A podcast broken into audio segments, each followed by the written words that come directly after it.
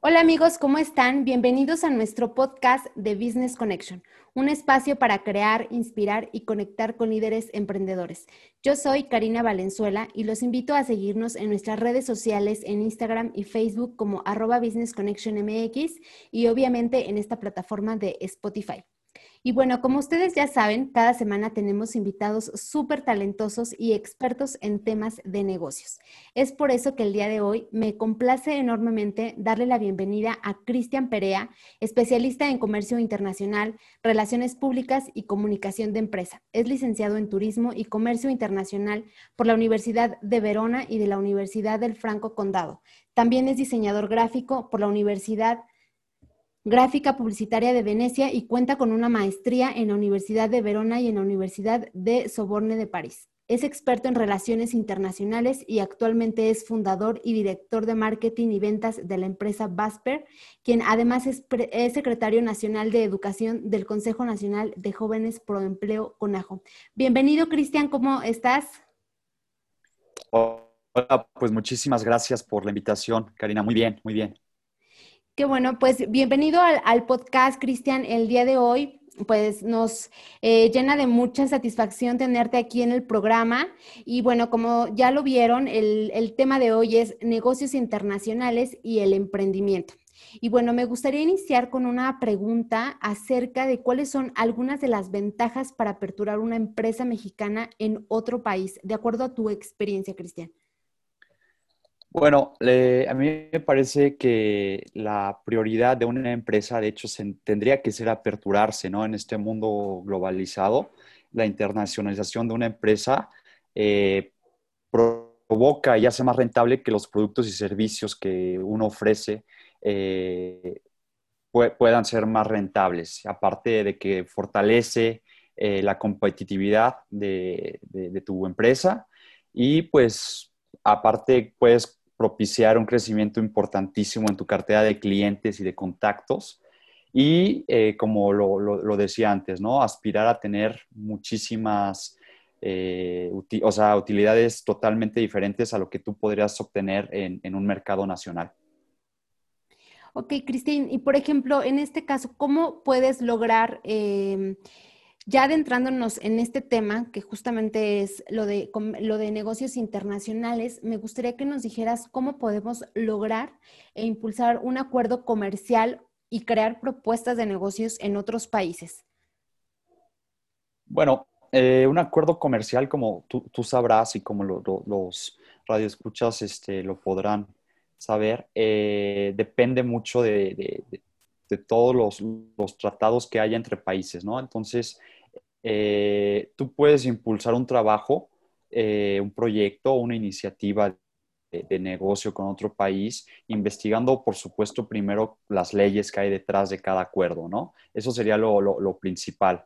¿Qué puedo meter? ¿Qué puedo no meter? O sea, ¿qué, es posible y qué, eh, no es rentable? Y, por supuesto, la, creación de una propuesta de negocio tiene que ir completamente con cómo adaptar un producto a, un cierto mercado.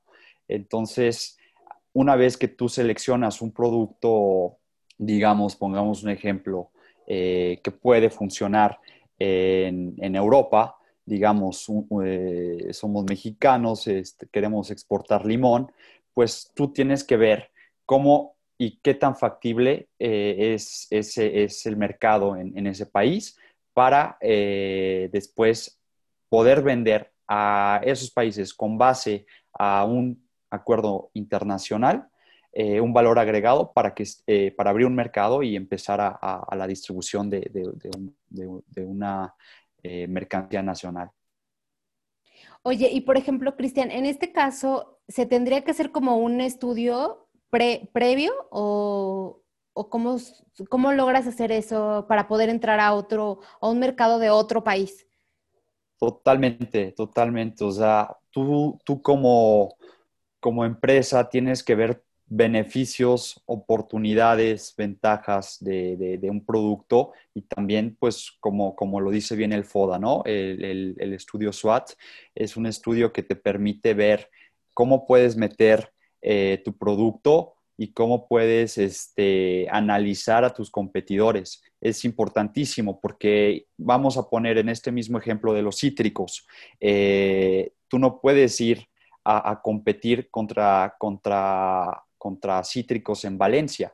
Tienes que hacer un, un, este, un estudio de qué tipo de cítrico meter, contra quién estás compitiendo internacionalmente y posteriormente hacer un análisis de factibilidad de, utilidades y con todo lo que todo lo que conlleva también hacer un análisis de logística, si te conviene o no te conviene eh, meter dicho producto. Sí, definitivamente se tendría que hacer todo este estudio de mercado y como lo comentas, ¿no? Toda la, parte del FODA y esta, eh, pues tener previo esta información. Eh, ya ah, hablando ahora un poco más del otro lado, ¿cuáles consideras tú que son algunos de los beneficios para aperturar una empresa extranjera en México? Bueno, México tendríamos que nosotros estar orgullosos de, la posición geográfica en la que nos encontramos. Eh, comercialmente puede ser una ventaja importantísima por la cercanía con con, Estados Unidos y con Canadá, pero también por la, por la centralidad de, de, México en el continente americano. Eh, dicho esto, eh, México tiene el valor agregado, eh, y ahí sí me voy a meter a temas este, culturales e incluso lingüísticos, de ser el, el país de, arriba hacia abajo que, que tiene pues una lengua que se desarrolla en la mayoría del continente. Invertir en México significa que tú vas a, invertir en, un, en, trabajadores o en, mano de obra económica en comparación a muchos países, pero vas a encontrar mano de obra de muy buen nivel. esa sería como la principal eh, la principal ventaja de invertir en México, ¿no? Si tú, si tú vienes de Europa y quieres este, tener cercanía de, movimiento de tus productos, eh, inviertes en México y después ves la, parte logística con Estados Unidos, Canadá y, bueno, pues Centroamérica y Sudamérica. Esa, o sea, la principal característica es la posición geopolítica. Ok, Cristian, y por ejemplo, en este, en este caso, eh, obviamente estos son los beneficios para aperturar una empresa. Justamente aquí en México estamos hablando de una empresa extranjera. Eh, ¿Cuáles son los tipos de empresas que existen a nivel internacional? Oh, como tipos de, empresas, eh, podríamos hablar de, sociedades y podríamos decir que hay, hay, hay bastantes tipos de, sociedades, pero aquí me gustaría caer en que tú como empresa tienes que tener el objetivo de, perdurar en el tiempo. Y en este momento, evidentemente, estamos viviendo pues la globalización y la digitalización de todos, de todos los contenidos. En esta coyuntura, eh, los tipos de empresas a nivel nacional, simplemente por estar en red, te puedes considerar una multinacional porque ya los contenidos que estás propiciando se pueden ver en cualquier país. Eh, hay muchos tipos de empresas que pueden funcionar, sea saliendo de México o llegando a México. Franquicias eh, que, que funcionan muy bien también en México por lo mismo que mencionaba en el punto pasado, que era la posición geopolítica. Ok, Cristian, y en ¿Cómo, ¿Cómo logras identificar a una empresa para crear una buena alianza comercial? Como, como, lo mencionábamos antes, eh, es parte todo de un análisis, eh, de un análisis, por ejemplo, nosotros tenemos que analizar bien un producto o un servicio eh, para poder nosotros después crear una alianza. Es decir, eh, empresa X tiene un producto que me interesa mucho, pero tengo que analizar que empresa Y tiene el mismo producto o tal vez un poco, me cuesta muchísimo más eh, el mismo producto. Entonces, las alianzas comerciales empiezan siempre con un buen estudio de, los productos o de los servicios y poder eh, identificar también eh, la marca país, ¿no? O sea, y identificando la marca país, en este sentido, el Made in Italy, por ejemplo, se me ocurre que es una, garantía, eh, o sea, tienes que saber con quién te estás vendiendo, tienes que conocer de pieza a cabeza el producto que vas a adquirir o el producto con el que quieres comerciar y tienes que conocer de pieza a cabeza la empresa que distribuye o produce o, o maquila el producto. Sí, definitivamente creo y coincido totalmente contigo. Hay que saber bien cuál va a ser el tipo de mercado, eh, contra quién vas a competir incluso en ese país, ¿no? Entonces sí creo que es sumamente importante. Y bueno, obviamente, eh, Cristian, tú que estás dentro de este medio de, los negocios internacionales, eh, ¿has tenido como alguna experiencia con algún cliente? Em, para, eh, es como más complicado crear una empresa en el extranjero o en México, un cliente extranjero crear una empresa en México?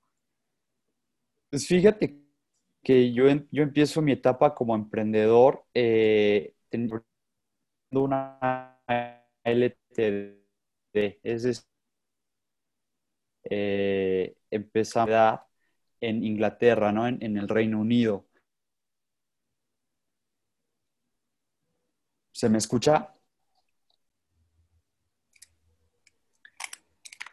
Pues mi, etapa como, como, emprendedor, de hecho, inicia en, el Reino Unido. Nosotros conformamos una empresa que se llama Baster TGS y eso es, es, una de las experiencias pues, más ricas que, he tenido porque fue un equipo de tres socios, cada área, el, el, jefe de finanzas, el jefe de logística y yo que soy el, jefe de, marketing y digamos de ventas, empezamos, eh, hecho como lo, mencionaste, con la idea de meter eh, pescado del norte de, de, a, a, Italia o a España. Y pues empezamos con investigación de mercado y yo te puedo decir cómo se constituye una, en, Europa. Sin embargo, eh, no tengo la experiencia como tal de tener una empresa mexicana. Ese es mi gran pecado por el momento, pero eh, esa, sería como la, la, cuestión. Eh, la etapa como emprendedor inicia porque al momento mi socio estaba viviendo en Londres y yo estaba viviendo en Italia. Entonces dijimos, bueno, pues tú haces la, parte, eh, la parte en donde tú puedes crear eh, contenido eh, y puedes, puedes ver y hablar con distribuidores y yo, yo, yo, hago toda la parte que tiene que ver con relaciones públicas ¿no? y con siguientes. Y con, pues con esta estrategia empezamos. te digo, tuvimos la oportunidad de, estar haciendo negocios con, con España y con Italia y darnos cuenta de cómo funcionan los productos. Y tuvimos la suerte de, que nos cayó un producto impredecible que eran moluscos y crustáceos congelados de, específicamente de Mauritania. Y pues con la mentalidad en, en hacer un import-export.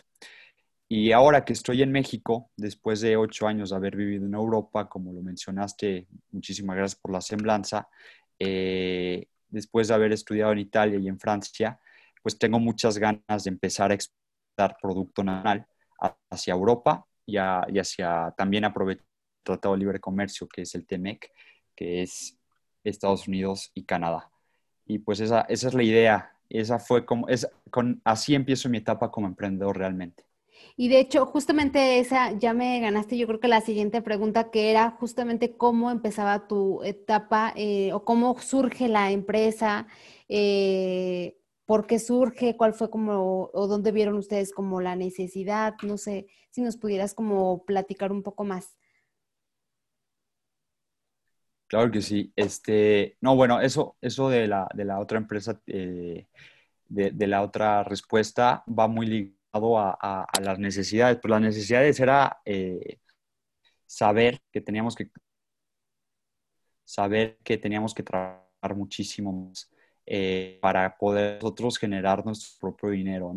Entonces, eh, como cualquier chavo inquieto, empezamos, socio y yo, a platicar, oye, fíjate que tengo este material, que conocí a este productor, diciendo que le consiga clientes, pero que le interesa mucho eh, que estemos constituidos como empresa. Entonces, todo te va jalando y, y al fin de, cuentas fue, fue, fue, fue rápido porque por todo el proceso que implica, eh, pues, las, lo que se dice taxes, pues los impuestos en Europa como tal, Unión Europea, comparado con, con los impuestos que se pagan en Terra, en Reino Unido, pues nos decidimos por, por monetizar más, ¿no? Esa fue nuestra primera estrategia. Entonces, mientras en Europa puedes llegar a pagar hasta 40% de impuestos, nosotros vimos una factibilidad y que, que, que, José estaba viviendo en Londres y yo en Italia. Y, y, así nace la empresa y la inquietud de, de, de, de dar vida a, a, lo que nosotros vemos como nuestro bebé, ¿no? Y este, posteriormente, pues, muchísimo contenido, estatutos de empresa, objetivos, características, ventajas, visiones, somos, este, a dónde vamos, qué pretendemos, este, cuál es nuestro agregado. Todo eso forma una empresa, ¿no? O sea, todos esos son los factores clave de la, pues de armar una, una, empresa que esté sólida desde las bases, que nosotros entendemos perfectamente que nada que, que no nazca sólido eh, va a crecer en, en, en, el tiempo, ¿no? Se puede hacer negocios una vez, pero tal vez tuviste suerte y encantado, pero si tú vas creando o vas, vas construyendo tu, tu empresa desde el inicio este, como, como una sociedad sólida, pues tienes más tendencia, por supuesto, a, a sobrevivir en el tiempo. Y por ejemplo, Cristian, en esta etapa como emprendedor sabemos que es complicado, pero tú ante qué miedos te has tenido que enfrentar en esta etapa? No, es una etapa precedente, es un miedo todos los días. Sinceramente, la, pandemia nos, vino a, a, parar en eco bastantes cosas que teníamos en mente para 2020, soy muy honesto. Eh, pero, pues sí, los miedos de, de perder, de estar pagando personal, de estar pagando proyectos, de, de, de, estar, este, de estar vivos, ¿no? De, no morir en el intento. Afortunadamente somos un equipo este, muy reactivo. Estamos tratando de digitalizar todos los contenidos, de crear información de primer nivel. Tenemos un equipo que, eh, pues la, la, página web está, está está, confeccionada en cinco idiomas, en japonés, en italiano, en francés, en, en español. Entonces, pues eso te hace llamar, o sea, te hace internacionalizarte, en verdad, porque nos llega, por supuesto, el, mítico mensaje de, de, una distribuidora que está buscando socios en inglés, pero también nos han llegado sorpresas de que nos llegan mensajes en alemán, nos llegan mensajes en italiano y tenemos que responder, ¿no? A la brevedad. Este, sí es muy complicado, es muy complicado el, momento que estamos viviendo. Yo lo que aconsejaría para romper los miedos es no parar y crear contenido, crear ideas y, cada idea irla, como lo, mencionábamos en los puntos anteriores, cada idea irla este, eh, investigando, y irla, irla bien, o sea, masticando a la perfección para en el momento en el que se quiera sacar o que se quiera distribuir o que se quiera lanzar a, un mercado eh, exterior, pues haya factibilidad, ¿no? Entonces, sí, definitivamente. Pues nos ha dado bastante, bastante lata la pandemia. Este, todo todo el, el, tema logístico está pesadísimo. Sobre todo, como te repito, yo regresando a México me, me he tocado me han tocado bastantes empresas que no son serias y eso me, pues es una cosa a la que sí en Europa, eh, pues no, no, no, no, no, no es que no pase, pero no me había tocado, ¿no? Este, hay, hay, hay, falta de seriedad, pero se entiende. O sea, cada, cada empresa en este momento está teniendo pérdidas, el personal está, está pues incrédulo, ¿no? Está, está pensando en el qué va a pasar mañana y en este momento sí estamos, pues el mundo está parado, pero tú tienes que seguir adelante. Ese sería como los miedos que, que hemos encontrado, que son bastantes, no te los podría mencionar uno por uno. Sí, definitivamente yo creo que como emprendedores y en esta etapa los miedos pues cada son constantes, como siempre lo repito, es vivimos en una rueda de la fortuna, ¿no? Donde las emociones, eh, la toma de decisiones, eh, muchas veces te puedes equivocar y muchas veces te puedes dejar llevar por la emoción, eh, el enojo, ciertas decisiones son fallidas, muchas veces son muy certeras sí estamos aquí como en el, juego de la rueda de la fortuna. Y por ejemplo, me gustaría preguntarte algo, tú que tienes, eh, me mencionabas que estuviste ocho años en Europa. En México, ¿ya cuánto, tiempo tiene que llegaste a México? Pues fui uno de los, este, digo siempre afortunados porque siempre este, he amado a mi país pero fui uno de los afortunados que se tuvo que regresar de París exactamente en marzo, cuando la, pandemia este, explotó. Entonces yo llevo ya casi seis meses, seis meses que, estoy acá. Yo estaba estudiando en la Sorbonne, como lo, mencionaste, este, eh, eh, mi, segundo año de curso de, de la maestría en negocios internacionales. Y y bueno, pues tuve que terminar en línea, de hecho, aquí en México y, pues gracias a Dios vamos, a, vamos sacando las cosas adelante. Porque justamente mi pregunta iba a esta parte de cómo ves tú una empresa en Europa y cómo ves tú una empresa en México. O sea, sí, como que me gustaría que nos hablaras un poquito de esto. No, totalmente, sí, claro. Este, mira, la, la, la, vía es que yo, incluso llegando, lo primero que quise hacer es constituir Vasper TGS México, ¿no? Hacer una, una sede acá porque entendí desde abril que esto iba para largo. Y, y la verdad es que los trámites, las notarías me están, me están, poniendo mucho, mucho enredo en poder constituir este, esta, esta esta sociedad y sobre todo porque mis socios se encuentran en Europa. Entonces yo no podría hacer una comparación personal, pero sí te puedo decir que muchos, tengo muchos amigos empresarios mexicanos que les va muy bien. O sea, la apertura eh, de ciertos factores, es decir, la movilidad que tú tienes en México como emprendedor, no la tienes en Europa. Eh, por, por, legislaciones, por, por, contratos mismos, por formas y, por formas culturales, sí, sí es muy diferente. Eh, y me encanta, pues, este, ya, eh, pues, pues, formar la, la, empresa aquí, bueno, la sede, y, y, poder empezar con lo que te digo que es mi sueño, que es este, exportar materia prima mexicana. Ok, y por ejemplo, ya en el tema ahora más personal, ¿cuál, ¿cómo logras hacer este equilibrio entre tu vida personal y tu vida profesional? Obviamente como emprendedor, como empresario, ¿cómo logras hacer este equilibrio? Pues fíjate que es, no, no, es, no es difícil, no es difícil porque aunado a, a ser emprendedor y dirigir un grupo, porque es lo que, lo que así me, me, siento cuando, cuando, cuando estamos en las pláticas. Eh, soy también secretario nacional de, Educación por parte de, de, de, CONAJO, del Consejo Nacional de Jóvenes por, Pro México. Y, no es difícil cuando te mueve la pasión, ¿no? Cuando sabes que, que, tal vez en este momento las cosas están yendo mal, pero después este, se, va, se va a nivelar todo y vamos a ir para arriba.